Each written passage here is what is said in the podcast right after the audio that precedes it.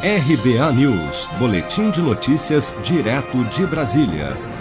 O governo federal publicou nesta quarta-feira o decreto que prorroga por mais 60 dias a redução de jornada e salários e também a suspensão temporária de contratos de trabalho pelas empresas, com o objetivo de preservar as vagas de emprego durante a pandemia do novo coronavírus. Com a alteração assinada pelo presidente Jair Bolsonaro e o ministro da Economia Paulo Guedes, o benefício poderá chegar agora a 240 dias, limitados à duração do estado de calamidade pública, que se encerra em 31 de dezembro deste ano.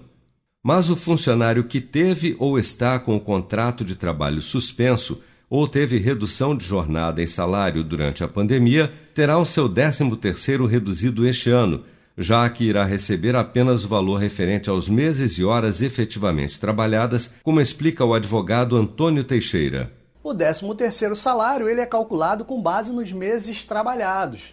Então, assim, aquelas, aqueles trabalhadores que tiveram é, o contrato suspenso, dependendo da quantidade de, sub, de suspensão, vai ter uma redução no 13º. E o 13º ele paga proporcional um dozeavos por mês trabalhado. Então, no exemplo aqui simplista, né? Não estou dizendo vai depender de quanto tempo esse contrato foi suspenso, mas no exemplo em tela, vamos usar quatro meses de suspensão. Então, quem teve quatro meses de suspensão vai ter direito a receber oito dozeavos de décimo terceiro. O que quer dizer que no final do ano, no pagamento do décimo terceiro, esses trabalhadores vão receber a menor o décimo terceiro salário.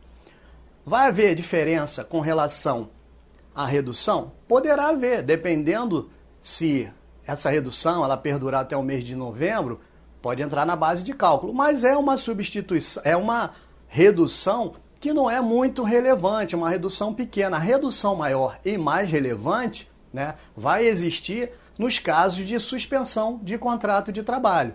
A primeira parcela do 13º salário deve ser paga até 30 de novembro e a segunda até 20 de dezembro. Mas atenção!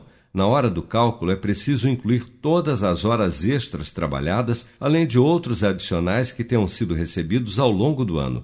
Especialistas alertam ainda que a redução de jornada e salários, assim como a suspensão temporária de contratos de trabalho, também irão impactar o cálculo de pagamento, bem como de aquisição do período de férias do trabalhador, o qual deverá ser analisado caso a caso. Você sabia que outubro é o mês da poupança?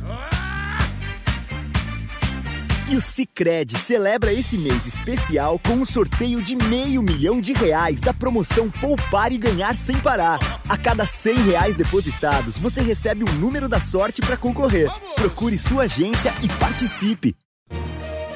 Com produção de Bárbara Couto, de Brasília, Flávio Carpes.